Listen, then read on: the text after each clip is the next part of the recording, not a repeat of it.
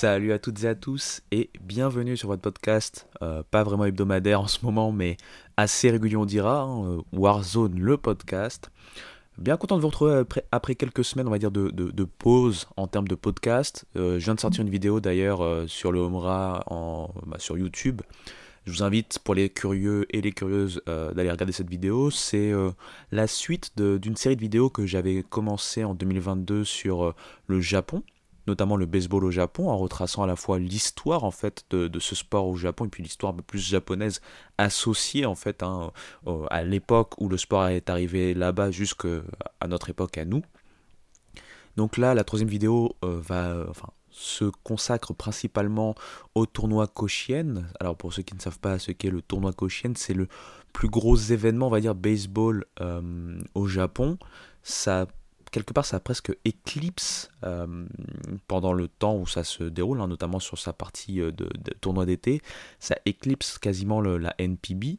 Euh, l'équipe qui joue dans le stade où se déroule en fait ce tournoi Koshien, donc les Hanshin Tigers qui jouent en Central League, hein, en NPB, bah, se retrouve quelque part comme malvenu hein, dans ce stade, puisque euh, on a 49 lycées qui se sont d'abord battus pour pouvoir représenter leur préfecture, qui se retrouvent là-bas dans un tournoi assez euh, excellent.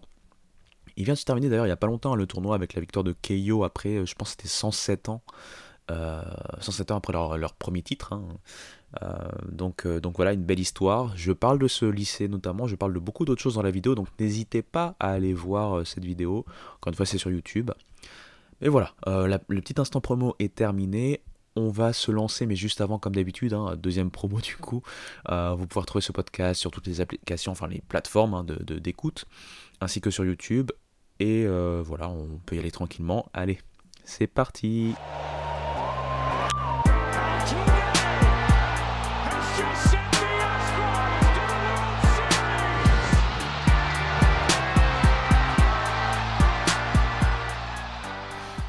Alors, premier sujet, et pour le coup, c'est pas un sujet euh, collège baseball.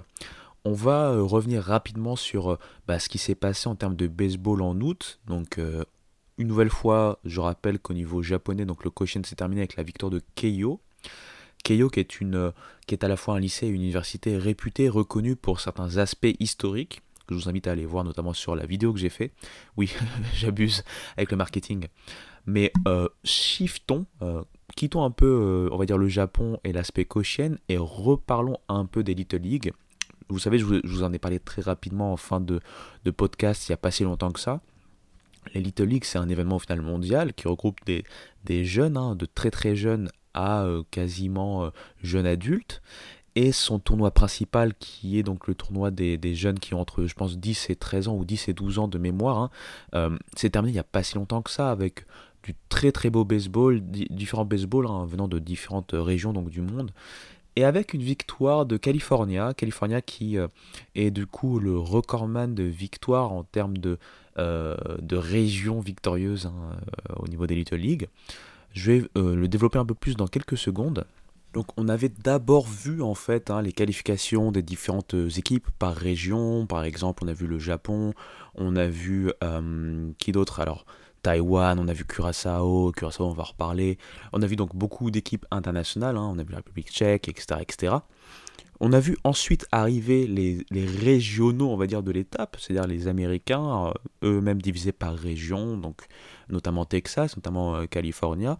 Euh, et pourquoi je voulais revenir là-dessus? Parce que non seulement on a vu du baseball de haut vol, vraiment du baseball assez incroyable, comme souvent avec Little League, on n'est pas déçu malgré le, jeune âge hein, de ces jeunes talents. Euh, on retrouve du baseball très très intéressant. Euh, on voit aussi les disparités, puisqu'il y a des gens qui grandissent plus tôt que d'autres, etc., etc. Et on le sent en termes de puissance. Il va y avoir des équipes qui vont être beaucoup plus sur du small ball et elles n'ont pas le choix, hein, forcément, avec les morphotypes, avec, euh, etc., l'âge de, leurs participants, alors que d'autres sont déjà géants, et notamment, j'ai envie de parler de... comment s'appelle-t-il déjà? J'ai déjà oublié son nom, c'est assez incroyable. c'est Lap. Comment il s'appelle? Et là, pour, pour gagner du temps, hein, je, je, rouvre ma page internet, parce que j'ai oublié, je pense que c'est Lap, hein, je pense que c'était quelque chose comme euh, Luc Lap ou un truc comme ça. Euh, Louis Lap, voilà. Vous voyez, j'ai gagné du temps, donc Louis Lap. Euh, Il a eu en fait un tournoi assez exceptionnel déjà hein, en termes de World Series. Il a notamment frappé plusieurs home runs et attention, son dernier home run, c'est un walk-off, c'est ce qui permet à California tout simplement de remporter le titre. C'est euh, assez, euh, euh, choquant, assez incroyable ce qui s'est passé. Curaçao s'est très très bien battu. Ils ont été menés pendant la plupart du match, ils sont revenus, et donc dans le, la sixième manche, hein, puisque ça joue en six manches, minimum, hein, bah, tout simplement, Louis Lab va donc frapper ce home run qui va permettre à California de passer Curaçao et donc de remporter bah, tout simplement leur huitième hein, World Series en termes de voilà depuis le début hein, de, cette compétition qui a commencé je pense c'est en 1947 en tout cas pour l'aspect titre titre final avec le championnat et euh, voilà, donc euh, je voulais vraiment parler rapidement de ça puisque c'était euh, l'événement de ce mois d'août, comme chaque année. On a eu le softball tout d'abord que cette année j'ai pas trop pu suivre, pourquoi, j'en parle pas vraiment.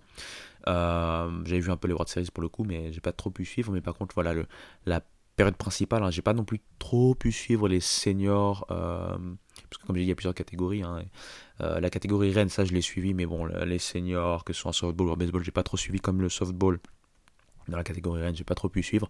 Mais pour le coup, le baseball était vraiment impressionnant.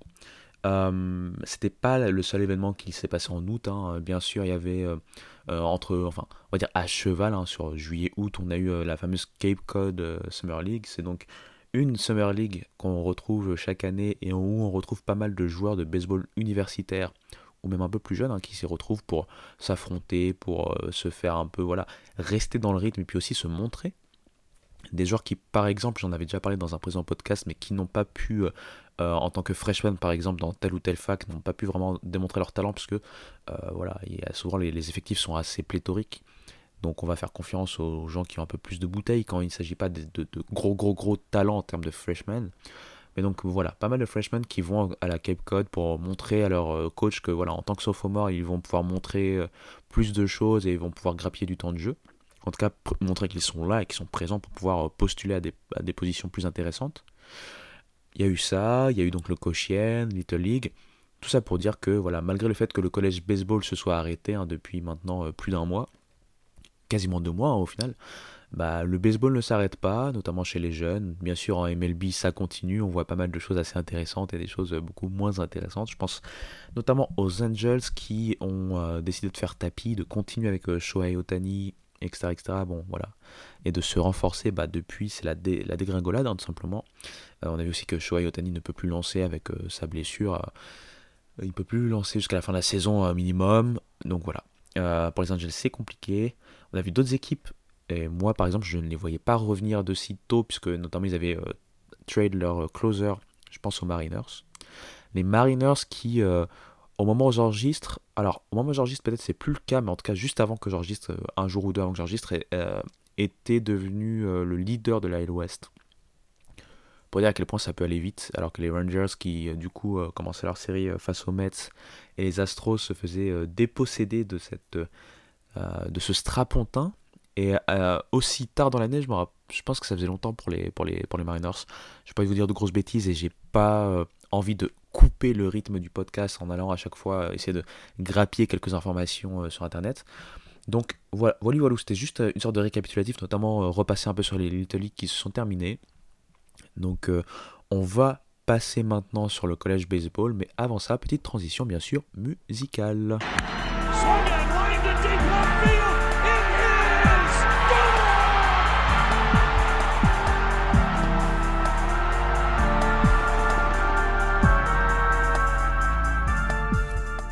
Dans cette off-season qui, quelque part, dure longtemps hein, pour le spectateur, euh, on se demande bah, qu'est-ce qu'il y a à dire concernant le collège baseball? Il est vrai que là, on est dans une période beaucoup plus, euh, entre guillemets, euh, calme, dans le sens où, comme je l'ai dit, les joueurs vont se parfaire, vont jouer dans des ligues d'été, etc., etc. En termes de euh, de fac, on se prépare déjà, hein, la saison est déjà en train de se préparer, puisqu'il faut le savoir, dès l'automne, il va y avoir les matchs, les, fameux euh, matchs d'automne qui vont préparer la saison, pouvoir observer des joueurs, pouvoir constituer son groupe, puisque des fois on a peut-être une trentaine, une quarantaine, voire une cinquantaine de joueurs en fonction des euh, programmes dans lesquels ils sont. Et parmi ces 50 ou 40 ou euh, trentaine de joueurs, il faut en sélectionner en général entre 25 allez, et 30 qui vont faire grosso modo euh, le, groupe, euh, le noyau de ce groupe sur la saison. Il y a forcément quelque chose dont on va parler et qu'on va continuer de parler tant que les derniers gros transferts ne se font pas, c'est comme je viens de le dire, hein, bien sûr, les transferts. Je vous avais parlé de Chase Burns l'une des grosses stars, hein, euh, notamment en prévision de la QV 2024 hein, pour la draft, et qui euh, donc euh, a transféré il y a maintenant un peu plus d'un mois. On en a déjà parlé donc le concernant, mais là on va parler d'un autre joueur. Alors je vous avais déjà parlé, enfin je vous avais déjà expliqué que l'autre grosse star hein, dont on, parlait en termes de transfert, c'est Braden Montgomery qui avait mis donc son nom, qui s'est inscrit sur le portail des transferts avant la fin de la période idoine. Eh bien, il a trouvé preneur. Il part du côté de la S ici, puisqu'il va jouer en fait euh, du côté de Texas AM. On va décortiquer un peu tout ça et voir hein, qu'est-ce que, euh, comment va fonctionner ou comment peut fonctionner ce fit. Alors tout d'abord, on peut se dire qu'il y a une certaine surprise hein, de voir un tel joueur euh, dans une équipe qui fonctionne bien, dans une fac baseball qui fonctionne très bien, bah, décider d'inscrire son nom sur le portail des transferts. On l'a vu sur ses deux premières saisons avec Stanford, Brian Montgomery a été très bon, notamment en outfield, aussi sur le plan offensif. Euh, il est capable aussi d'apporter en pitching, hein, beaucoup plus à la relève. Ça ne sera pas un starter, en tout cas, c'est pas tel qu'il a été développé du côté de Stanford. Mais on l'a vu de plus en plus euh, se focus, hein, se focaliser sur l'aspect euh, frappeur, sur l'aspect joueur de champ, plutôt que sur l'aspect lanceur à Stanford. Est-ce que ça peut être une clé, une des clés des explications de son départ? Peut-être.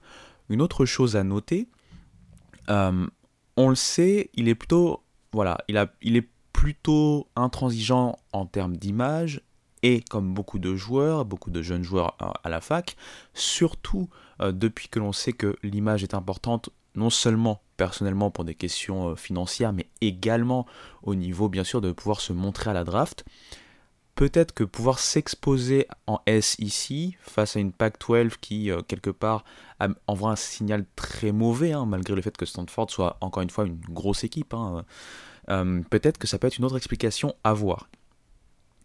Enfin, euh, pour revenir sur Stanford, et ce qui est assez marrant en termes d'anecdotes, c'est que Stanford, qui donc a fait trois World Series de suite, hein, 2021, 2022 et 2023, vient de d'aller en World Series en éliminant notamment Texas AM.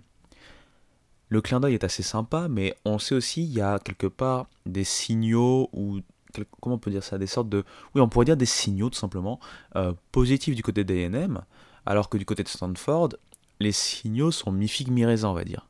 Académiquement, être à Stanford, bien sûr, c'est un secret pour personne, c'est quelque chose d'assez, euh, voilà, c'est quelque chose à mettre sur son CV, hein, c'est quelque chose d'assez incroyable en soi au niveau sportif, au niveau baseball, normalement c'est quelque chose de très intéressant. Mais on le sait, comme je vous l'ai euh, annoncé il y a quelques semaines, on connaît qu'avec le réalignement, voilà, la PAC-12 est en train de se déliter, va peut-être même disparaître. Stanford de, de mémoire étant pour parler notamment avec la ACC, ce qui encore une fois ne fait pas du tout sens hein, en termes régional, hein, mais, mais bon bref, passons, c'est pas le sujet. Alors que Texas AM, ils sont dans la plus grosse conférence du pays, celle qui amène le plus d'argent, celle qui amène le plus d'exposition, celle qui aussi va permettre quelque part à Brian Montgomery de pouvoir progresser avec tous ces facteurs euh, que l'on prend en compte. Et euh, euh, quand on voit aussi la direction que prend Texas A&M, depuis notamment la nomination de Jim Schlossnagel du côté hein, de Texas A&M, euh, tiens, bah, je, vais faire, je vais faire une petite transition. On va parler rapidement de Schlossnagel. On va rappeler très rapidement c'est qui. Alors, c'est quelqu'un qui a fait une carrière assez modeste en tant que joueur. Hein. Il a été connu à la fac, je pense que c'était à Elon de mémoire, dans les années 80-90. Mais c'est pas pour ça qu'on le connaît. On le connaît en tant que coach. Il a d'abord été euh, dans la Mountain West, faut que je me rappelle, je pense que c'était UNLV. Mais par contre, moi là où je l'ai connu, et là où il est connu et reconnu, c'est sur son long passage du côté de TCU. TCU euh, sous euh, Schlossnagel, ça a été plusieurs College World Series, notamment dans les années, dans la décennie 2010.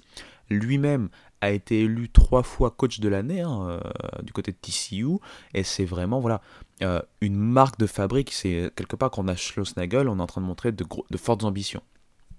Il arrive en 2021 dans une équipe qui venait de faire un peu n'importe quoi, enfin la saison donc 2021, et 2022 commence de manière assez compliquée, mais il met en place des choses, il y a des transferts, il y a une philosophie qui se met en place avec, comme je le disais à l'époque, un jeu plutôt euh, basé sur l'offense, parce que les lanceurs c'était euh, assez compliqué, jusqu'à une certaine bascule. Et lors de cette bascule en 2022, bah, ils vont tout simplement devenir irrésistibles, invincibles, ils vont euh, briguer le titre de SEC West, en tout cas en régulière de mémoire. Oui, bien sûr, c'est d'être en régulière parce que le tournoi c'est toute la SEC, excusez-moi. Bref. Et en plus de ça, ils vont aller jusqu'au College World Series la même année, alors qu'on les attendait pas du tout. Au College World Series, ils vont faire partie des quatre dernières équipes, hein, d'ailleurs, pour, pour tout vous dire. Donc des signaux fort positifs. Cette année aussi, euh, on, va de nouveau on les voit de, nouveau du côté du tournoi. Hein. donc voilà, justement, avec cette élimination face à Stanford notamment. Mais surtout, on sent que ça va dans la bonne direction. Euh, il y a des choses euh, mises en place par Schlossnagel et son, et son core staff, on va dire, son staff plus, au plus proche de lui. Hein. et surtout, c'est que on se dit que derrière LSU qui s'est bien renouvelé, il y, a, des choses à faire. Il y a vraiment des choses à faire côté SEC. Alors bien sûr, Vanderbilt restera toujours compétitif. Euh, j'allais dire Alabama. Alabama, on va en parler un peu après, mais euh, Arkansas sera toujours compétitif. On peut espérer un rebond du côté d'Ole Miss. On peut pourquoi pas espérer, ça va être peut-être un peu plus compliqué, mais un rebond du côté de Mississippi State après deux saisons très compliquées. Mais en soi, euh, en soi, Texas A&M a un vrai coup à jouer. Je pense qu'il y a pas mal d'outsiders en, SEC et c'est toujours assez compliqué de les, filtrer. Par exemple, cette année, au début de la saison, je me rappelle que South Carolina n'était pas vu à Paris Fête. Et pourtant, on les a vus faire une très très grosse saison. Kentucky non plus. Et on les a vus faire une très très grosse saison. Donc, c'est jamais garanti, mais en tout cas, en termes de potentiel, de, potentiel de roster, avec cette addition justement de Braden Montgomery notamment, et du savoir-faire de Schlossnagel, vraiment, il y a un coup à jouer pour Texas A&M. Euh, pour moi, par exemple, je les vois au-dessus d'équipes justement comme Alabama. Je voulais parler d'Alabama puisque je vous en avais parlé. Euh, le coach de Maryland, hein, euh, Vaughn, qui a fait de l'excellent travail, on, le sous-estime vraiment, mais de l'excellent travail de côté de Maryland. Hein. Maryland, c'est pas pas une terre pure de baseball. Hein. Ils, ont eu des périodes, on va dire, mais c'est pas une terre de grand, grand, grand baseball. Mais ces trois dernières années avec, avec Rob Vaughn, ça a été assez exceptionnel. Ça a été une des grosses cylindrées nationales carrément. Euh, bah, malgré tout, Alabama, en termes de potentiel de roster, moi je les vois à l'heure actuelle, hein, puisque j'ai pas encore les mises à jour vis-à-vis de tous les transferts, bah, également des classes de freshmen, et puis on va voir à l'automne qui va, euh, on va dire, faire le cut, qui euh, va montrer des choses dans chaque équipe de façon à pouvoir consolider leur groupe. Mais à l'heure actuelle, Texas AM pour moi est supérieur à des comme justement Alabama. Donc, le voir partir du côté de la SEC et se rapprocher aussi de son Mississippi euh, natal, en tout cas il est beaucoup moins loin qu'en étant du côté euh, de la côte pacifique, bah, ça peut faire sens de le voir là-bas. Et encore une fois, comme j'ai dit, SEC, hein, rien que les sirènes SEC en termes de stratégie à un an de la draft pour lui, hein, il sera éligible donc l'année prochaine, ça fait totalement sens. Maintenant, au niveau du jeu, où est-ce qu'on va le placer? Est-ce que ça va être encore un two-way player assumé et peut-être encore plus assumé à Texas AM qu'il l'était à Stanford?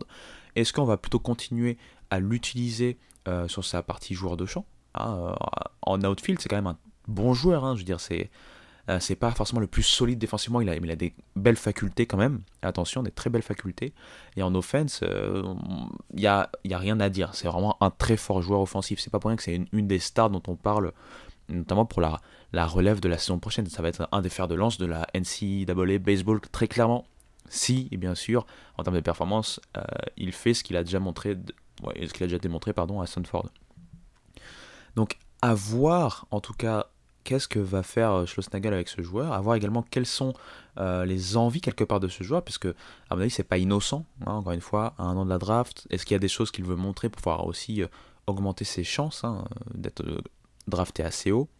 Est-ce qu'il y a des choses notamment en termes de pitching? Quid, hein, de, donc de savoir un peu ce que veut euh, ce joueur. Mais voilà, je voulais revenir sur lui parce que c'était l'autre star hein, qui était euh, placé sur le euh, portail des transferts. On avait donc parlé encore une fois de Chase Burns, hein, qui va lui du côté de la ACC, Wake Forest. Et donc, Brandon Montgomery, lui, se retrouve du côté de Texas AM. J'ai envie de rester un peu dans cette mouvance, que ce soit en termes de transfert ou en termes de coach. Et euh, on va parler rapidement peut-être d'une fac qui vient d'être championne, LSU, de voir un peu où ils en sont. Et ensuite, on va rapidement regarder un peu en termes de mouvement de coach voilà, faire une sorte de petit bilan pour voir quels sont les coachs ou quels sont les mouvements de coach qui paraissent intéressants pour telle ou telle équipe. On va faire ça, mais juste avant, on va faire une nouvelle transition musicale.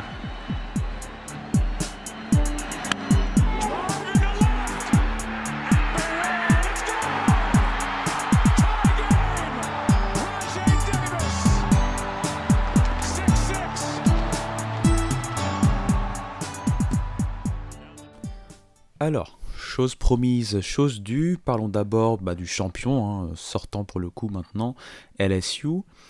Alors, on peut se dire que voilà, avec je pense une bonne dizaine de joueurs sélectionnés lors de la précédente draft, en fonction bien sûr des joueurs qui vont donc euh, ou qui ont donc directement euh, voilà, validé via des signatures hein, leur, draft ou qui ont décidé de, revenir ou de repartir pour un tour à la fac, dans tous les cas, LSU semble affaibli. On peut penser bien sûr Paul Skins, on peut penser Dylan Cruz, on peut penser à beaucoup d'autres joueurs qui étaient très impactants et qui vont manquer normalement à l'équipe de Jay Johnson. Mais bon, LSU, c'est ce mastodonte surtout en ce moment, avec l'assurance d'avoir un coach tel que Jay Johnson qui donne envie à pas mal de joueurs soit de transférer, soit des freshmen, de pouvoir voilà, d'intégrer en fait le, le système LSU. Euh, tel que bah voilà, beaucoup de gens commencent à se poser la question est-ce qu'on va pas retrouver le LSU dominant des années 90 qui, je vous le rappelle, avait quand même remporté dans ce span entre 4 et 5 titres de mémoire. Euh, ça doit être 5 titres hein, pour, être, pour être honnête, puisque je pense qu'ils en avaient 6, mais le 6 c'était 2009. Donc euh, je pense que voilà, les 5 premiers titres, ou en tout cas au moins 4 des 5 premiers titres étaient, remportés, ont été remportés dans la décennie 90. Et là on a l'impression de retrouver ce, type de mastodonte, et là beaucoup via des corrections d'effectifs, via notamment la période des transferts, et moi c'est là-dessus que je vais m'arrêter quelques minutes, hein, ou en tout cas pas très longtemps, c'est juste pour vous donner un ordre d'idée. Alors, il faut le savoir, pendant la période des transferts, il y a des joueurs qui sont, on va dire, moins majeurs ou qui n'ont pas réussi à percer, qui euh, demandent leur transfert afin de euh, parfaire, parfaire, leur formation, on va dire, de Padawan. Ou en tout cas, pouvoir avoir plus de temps de jeu, pouvoir, pouvoir pouvoir montrer en fait ce dont ils sont capables dans des peut-être des facs moins chargés en talent qui vont leur permettre de mieux s'exprimer. LSU c'est donc délesté de pas mal de ce, type de joueurs, tout en sachant que la relève est assurée notamment via la classe de freshmen, mais c'est pas ce qui nous intéresse. Moi ce qui m'intéresse c'est de voir un peu les transferts. Et LSU, en termes de transferts, ils ne blaguent pas beaucoup. Ils vont non seulement chercher des joueurs euh, soit avec un fort plafond, un fort potentiel, qui, ont, qui ne sont pas encore juniors, on va en reparler dans quelques secondes, soit avec des joueurs au contraire qui sont expérimentés, voire très expérimentés, qui ont eu par exemple une année, euh, une, fameuse breakout year par exemple la saison dernière, ou qui ont eu une progression constante et qui peuvent apporter euh, un surplus d'expérience parce qu'ils connaissent très bien le collège baseball, voire ils connaissent très bien la S ici. Et c'est là où je veux en venir, c'est que parmi les transferts dont j'ai envie de parler, euh, il y a quelques transferts qui bah, me m'interpelle quelque part, puisque ce sont des transferts intra-conférence. Je peux penser par exemple euh, à Michael Braswell. Michael Braswell, lui, il était du côté de South Carolina. Avec South Carolina, il a fait une, voilà, euh, une bonne saison. C'est pas non plus le joueur le plus euh, incroyable en termes d'offense. Par contre, en termes de defense, c'est un très bon joueur. C'est un shortstop. Et il faut le savoir aussi, c'est qu'il est capable de lancer. Alors, il est capable de lancer. Attention, il n'a pas lancé, si je me rappelle bien, l'année dernière. L'année dernière, c'était principalement euh, sur le terrain, en tant que joueur de champ, alors que euh, il a déjà fait de la relève hein, euh, sa saison 2022. Sa saison que l'on appellera, on va dire, freshman, si je me rappelle bien. Est-ce que c'était un, Est-ce que c'est parce qu'il a été... Alors oui, je m'embrouille un peu, mais pourquoi? Parce que c'est un 2002. Donc potentiellement, ça devrait être un junior mais je sais que c'est un sophomore qui va être junior justement en 2024. Et pourquoi? Ça peut être pour plusieurs raisons. Peut-être c'est un redshirt, ça veut dire qu'il n'a pas joué la première année, soit redshirt vis-à-vis d'une blessure, soit redshirt vis-à-vis d'un transfert. Peut-être également que tout simplement c'est quelqu'un qui euh, est arrivé à la fac, par exemple, c'est quelqu'un qui a commencé l'école un peu plus tard. Vous savez, des fois il y a des gens qui, sont nés de tout début d'année, par exemple, et qui vont être sur la, génération précédente, notamment ça se fait pas mal aux États-Unis. Comme j'ai pas sa date de naissance euh, devant les yeux ou sous les yeux, je peux pas vous dire si ça peut être ce genre de scénario, mais quoi qu'il en soit, c'est un joueur de complément très intéressant. Euh, au niveau offense, à moins qu'il ait une breakout year euh, l'année prochaine, ce sera pas le joueur le plus explosif, c'est pas le joueur qui va apporter le plus de points, notamment en termes de puissance, c'est pas trop ça. Hein. L'année dernière, je pense que c'est un seul home run. L'année d'avant, c'était deux home runs. Mais c'est pas pour ça, à amener que LSU l'a récupéré. LSU l'a récupéré très principalement, selon moi, pour la position en termes de fielding, en termes de defense. Et donc, il vient de South Carolina, donc un, euh, voilà, un concurrent SEC. Un autre joueur intéressant, c'est Cade Woods. Cade Woods, pour, le coup, lui, je connais un peu mieux son histoire, puisque lui, il était du côté d'Alabama. Et euh, pareil, c'est un 2002, mais lui, par contre, je sais que c'était un redshirt. Euh, ça doit être redshirt sa première année, parce que lui, c'était blessé, il était blessé. Donc en étant blessé, voilà, il a, il a, loupé une année. Lui, c'est plutôt en termes de lancer qu'on va l'attendre. Hein c'est pas forcément le plus, euh, le plus incroyable hein, des lanceurs, mais surtout il a, il a quand même une belle marge de progression, parce que comme j'ai dit, Richard Freshman, donc maintenant il va être, il va être sophomore l'année prochaine, si je dis pas de bêtises. Euh, ça doit être ça, ouais. Ça va être un sophomore l'année prochaine. Et voilà, c'est quand même un joueur qui a réussi à se remettre un peu dans le bain, à voir si maintenant qu'il est débarrassé de ses pépins physiques, il arrive à se montrer. En tout cas, l'année dernière, il finit avec un IRA de 5.52. Donc c'est pas ouf. je vous l'accorde. Mais euh, je pense que l'essentiel est ailleurs parce que c'était un joueur avec un très fort potentiel à sa sortie de lycée et qui est arrivé à la fac, malheureusement blessé. L'année dernière, c'était vraiment une, saison d'acclimatation et en plus à la relève. Donc la relève, ça peut être dans les deux sens. Soit vous avez un IRA euh, incroyablement euh, bas puisque vous avez fait des très belles performances sur des innings ou des, des outings qui sont assez courts soit au contraire, sur ces outings assez courts, vous avez quelques petits problèmes de temps en temps et ça vous relève votre RR de manière spectaculaire puisque vous avez moins de manches pour pouvoir un peu niveler le tout. Donc Kyle Woods, je voulais en parler rapidement. Un autre joueur dont j'ai envie de parler, c'est Mac Bingham. Lui, attention, c'est un fort profil. C'est un profil qui a montré une progression bah, linéaire, qui a toujours été un très très bon euh, frappeur, en tout cas assez régulier frappeur, et qui joue dans la outfield. Et il faut le savoir, lui, c'est un senior. Et je pense que c'est un senior plus 1. En fait, vous vous rappelez, avec le Covid, l'année 2020 a été euh, compliquée, donc pas mal de compétitions annulées, notamment celle de baseball, et on leur a donné une, euh, une, extra, une year d'éligibilité. Et si je dis pas de bêtises, ça doit être ce, genre de choses dont va, dont va profiter en fait Mac Bingham. Mac un très fort profil, hein, euh, si je me rappelle bien au lycée, il avait même été drafté en 2020, non, en 2019. Il a été drafté en 2019. Euh, depuis son, lycée, mais il avait choisi, bon, il avait été drafté assez loin, hein. euh, je pense que c'était le dernier ou avant-dernier tour, et en 2019, à l'époque, il y avait encore 40 tours, c'est pour vous dire. Mais quand on se fait drafter parmi des millions et des millions de joueurs, c'est forcément qu'il y a un bout de talent quelque part et qu'on veut pouvoir profiter de ce talent-là. Du côté d'Arizona, comme je l'ai dit, il a eu des très belles saisons. Honnêtement, il a eu des très belles saisons. Euh, je pense que la saison sur laquelle il faut s'arrêter, c'est justement la saison dernière. La saison dernière, il finit avec un OPS notamment de 1.006. Il a donc 10 home runs, 51 RBI. Euh, donc en termes de toto, ça produit. C'est le genre de, joueur très intéressant. Il faudrait qu'il fasse bien sûr attention à son, à son ratio de strikeout par rapport au walk provoqué. C'est-à-dire que c'est un joueur qui se fait éliminer sur prise assez régulièrement, beaucoup plus qu'il arrive à euh, euh, perturber les lanceurs et provoquer des buts sur balle.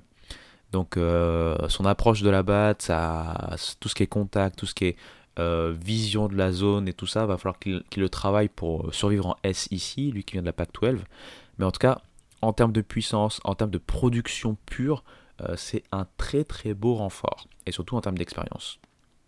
Mais le dernier dont je voulais parler pour donner l'exemple en fait de comment se reconstruit LSU, c'est Luke Holman. Luke Holman, il va devenir junior cette année. Donc normalement, il sera éligible pour la draft 2024. Luke Holman, c'est un joueur d'Alabama, comme Cale Woods. Donc encore une fois, un transfert intra-conférence, quelque part fragilise ou, diminue la force de l'une des équipes au profit de LSU directement. Hein. C'est vraiment euh, doublement gagnant pour LSU, surtout s'il confirme. C'est un joueur qui, pareil, été vu comme un très gros prospect à sa sortie de lycée. Il avait été drafté je pense pareil au dernier tour hein, de la draft 2021 euh, de mémoire. Euh, oui, c'est ça, 2021. J'ai ma petite page internet, au cas où. Oui, des fois je suis préparé. Euh, et du coup, il avait lui aussi, bah voilà, comme c'était un dernier tour, bah, il avait préféré hein, continuer vers son commitment du côté donc d'Alabama, de Tuscaloosa. Et euh, l'année freshman, bon, ça a été une année vraiment euh, clairement d'acclimatation, prendre la température. Il n'a pas non plus beaucoup joué. Et il sortait, c'était plutôt un releveur hein, pour le coup. Et, et, et, on va pas s'arrêter sur cette année 2022, donc son année freshman, mais on va parler plutôt de son année sophomore, puisque là, du coup, le Coleman a été starter. Ça s'est beaucoup mieux passé. Oui, ça a été vraiment beaucoup mieux, avec un IRA notamment de 3.67. C'est un profil qui euh, est très intéressant puisqu'il est sur une courbe ascendante. C'est un lanceur qui va pouvoir, avec euh, sa bonne taille, hein, euh, pouvoir lancer des balles rapides du haut vers le bas par exemple, ce qui peut être très difficile à contrer pour les batteurs adverses. C'est surtout un joueur qui maintenant connaît bien la SEC. Pour avoir été starter dans une équipe qui s'est bien battue, qui a réussi à atteindre le tournoi national, euh, lui qui s'est battu contre les meilleurs frappeurs déjà de la, nation et qui s'en est bien sorti. Bon, bah voilà. Lui Coleman, c'est en fait le, quelque part le, marqueur, on va dire, de ce que peut faire LSU maintenant et leur pouvoir d'attraction, en fait, tout simplement. Donc voilà, je voulais revenir très rapidement sur le champion. Peut-être que je ferai d'autres petits retours là-dessus, euh, de ce type-là, sur d'autres équipes on verra, ou peut-être que j'attendrai plutôt vers octobre, quand on va aussi avoir les, fameux euh, rapports d'automne avec les effectifs qui se construisent, les tests, etc., etc. Et je voulais finir ce podcast qui sera donc un peu plus court que la plupart, peut-être un peu moins euh, excitant, il n'y aura pas d'histoire cette fois-ci, mais on va parler un peu des coachs. Il y a eu quelques mouvements de coach et je voulais y revenir deux minutes en expliquant sur tel et tel mouvement qu'est-ce que ça peut vouloir dire et est-ce que l'équipe qui a récupéré tel ou tel coach est gagnante, en tout cas sur le papier?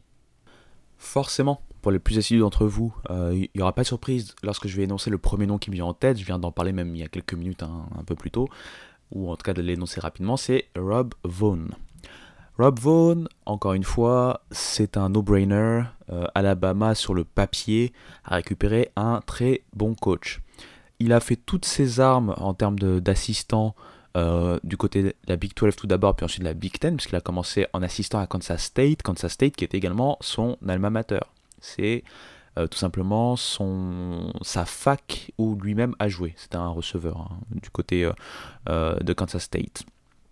Et donc, ce qui est marrant, c'est que moi, je le suis d'une certaine manière, puisqu'on a le même âge. déjà, ça fait, ça fait bizarre de se dire ça, mais on a le même âge. Et lui, c'est déjà un très gros coach. Moi, je vous raconte euh, son histoire du coup. Euh, mais bref, passons la petite, la petite mention.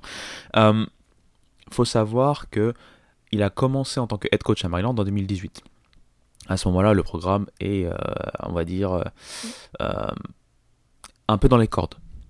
C'est pas si catastrophique que ça, mais ils sont un peu dans les cordes. Il va mettre en place pas mal de choses du côté de Maryland, avec notamment beaucoup de scouting dans différentes régions. Il ne va pas se focaliser sur le Maryland, mais il ne va pas hésiter à faire du scouting dans le Maryland, en Pennsylvanie, dans le New Jersey, ces États qui ne sont pas des États euh, vers lesquels les joueurs de baseball comment je peux dire ça? C'est pas bien amené en français, mais je vais refaire la phrase. En gros, ce que je veux dire par là, c'est que les joueurs qu'on voit, euh, les gros joueurs qu'on voit par exemple de sortir de New York, de New Jersey, de Pennsylvanie, etc., etc., en général, vous les voyez plutôt partir euh, en ACC, en SEC, euh, même si c'est pas des gros gros gros profils, mais ils vont plutôt essayer d'aller là-bas. Et si ce sont des gros profils dès le lycée, ils vont même tenter leur chance, pourquoi pas, via la draft. Donc le fait de rameuter, de rechanger un peu ses réseaux, de retravailler en fait ses connexions pour pouvoir faire du scouting un peu plus propre et pouvoir target, cibler en fait hein, des profils spécifiques. Bon, ça a marché, comme, ça, comme des fois ça s'est un peu planté, comme on l'a vu l'année dernière, notamment avec un de ses releveurs. Ça ne s'est pas très bien passé, notamment lors du tournoi national, mais ça lui a permis de relancer une dynamique en termes de recrutement et en termes de formation de joueurs. Par exemple, je vous ai parlé beaucoup de Macho. Macho qui a été drafté assez haut, c'est du développement pur à la Rob Vaughn. Il a fait, en fait, il a fait de Maryland une place incontournable à Big Ten, avec notamment euh, les deux dernières saisons de titres. La saison 2022 surtout a marqué euh, dans les annales, puisque euh, il réussit un record de 44 victoires pour 10 défaites seulement. C'est tout simplement le, record en fait du programme, hein, le record de Maryland dans son histoire. Il va donc deux fois de suite au tournoi national. C'est vrai qu'au tournoi national, les, on va dire que les performances ne sont pas à la hauteur de ce qu'il a montré en termes de saison régulière.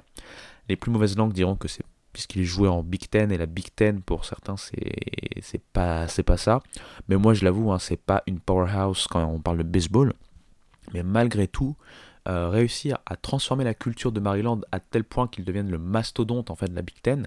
Il n'y a pas que des, euh, a pas que des bras cassés hein, en Big Ten. Hein. Il, y a, des équipes historiquement fortes, il y a des équipes qui ont des programmes quand même assez solides, même si euh, ça se reflète un peu moins en termes de, performance. Il y a aussi des effectifs qui se renouvellent. Hein. Je pense notamment à Indiana l'année dernière. Je pense à, Iowa qui arrive chaque année à nous pondre des, pitchers assez intéressants, assez solides. Donc Rob Vaughn partir récupérer des outils comme il va avoir en termes de, simplement de euh, compensation, hein, on va dire d'argent tout simplement, en termes de moyens, d'infrastructure et tout ça en SEC du côté d'Alabama, bah si on lui laisse un peu de temps pour s'acclimater et pouvoir travailler un peu, reconfigurer ses réseaux, etc., etc., pour pouvoir convaincre aussi des jeunes joueurs de petit à petit euh, renforcer Alabama. Attention, puisqu'Alabama pourrait devenir une place forte du baseball, elle qui est déjà une place forte, bien sûr, du football. Donc c'était le premier coach dont je voulais parler. C'est pas le seul dont on va parler. Euh, il y a eu beaucoup de mouvements encore une fois. Moi je vais rester sur euh, des euh, sur des coachs qui sont assez connus et, et, dont les mouvements ont soit surpris dans le bon sens, soit un peu plus choqué. Bah, j'ai envie de vous parler tout simplement de Mike Gambino. Je pense que j'en avais déjà fait une mention dans l'un des podcasts, c'est pas sûr à 100%, hein. je vous permets d'aller vérifier si vous êtes courageux, et Mike Gambino, c'est donc euh, maintenant l'ancien euh, head coach de Boston College. Tout n'a pas été rose à Boston College, mais ils sortent d'une très très belle saison de, leur côté. Il faut savoir que la saison d'avant, été catastrophique, mais il y avait eu beaucoup, beaucoup, beaucoup de blessures. Et là, en fait, il a quitté euh, Boston College pour aller du côté de Penn State. Penn State, sur, la sur, le, sur le papier, on va dire que c'est assez étonnant. Penn State, tout simplement, c'est ça, sort de saison vraiment quelconque, voire catastrophique en Big Ten. Mais euh, de ce que j'avais lu, leur directeur athlétique, hein, Pat Kraft, j'avais lu ça sur Dare Baseball. Donc n'hésitez pas si vous voulez vous abonner, etc., Je ne travaille pas pour eux, mais c'est vraiment très intéressant. Hein. C'est une petite pub pour eux du coup. Mais voilà. Euh, Pat Kraft, lui, veut relancer Penn State en tant que programme dominant au niveau du baseball. Et quoi de mieux que déjà travailler sur un coach qui peut amener une équipe à devenir dominante, tel que Mike Gambino. Bon bah, il a réussi à le faire. Ça va être le genre de coach qui va amener encore une fois de très belles idées. Encore une fois, c'est un peu comme à la Rob travailler sur l'offense notamment. Euh, ce sont des coachs en fait qui se ressemblent dans le sens où ils arrivent à, créer de très belles choses en termes d'offense. En termes de pitching, c'est peut-être un peu plus euh, euh, tangent, on va dire, ou un peu plus inconsistant mais Mike Gambino, c'est voilà, c'est le genre de coach, voilà, même avec un groupe, on va dire moyen, il peut en tirer quelque chose.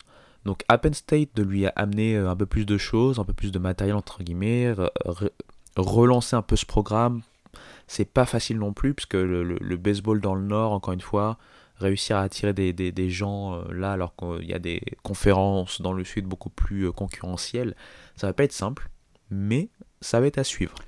Et le dernier coach dont je vais vous parler, c'est pour donner un exemple également des mouvements de coachs qui, sont, euh, qui se sont fait un nom les mid-majors et qui maintenant récupèrent une chance de pouvoir bah, coacher une powerhouse ou une fac présente dans une des powerhouses conférences.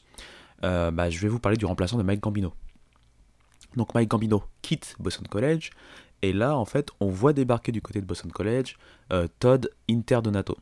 Donc c'est un coach que moi je connais pas, euh, voilà, je peux pas vous en parler autant que je pourrais parler d'un Rob Vaughn par exemple ou même d'un Gambino, mais je sais quand même qu'il est référencé, les sites spécialisés ou les D1 baseball en parlent beaucoup puisqu'il a réussi, ça n'a pas été facile, mais il a réussi dans le temps à faire de Wofford hein, au Socon bah, une fac crainte, une fac victorieuse. Je peux rappeler par exemple que ces trois dernières années, ils ont remporté euh, la Socon Wofford 2021 avec un bilan en conférence de 21 victoires pour 9 défaites seulement, un bilan global de 36 victoires, 21 défaites. Euh, et 2022 et 2023, on dépasse en bilan global les 40 victoires. Donc ça a pris son temps, ça a mis du temps. On a toujours dit, même à la fin des années 2010, alors que les bilans étaient euh, mitigés, une seconde place, une troisième place, une cinquième place, ça dépendait un peu.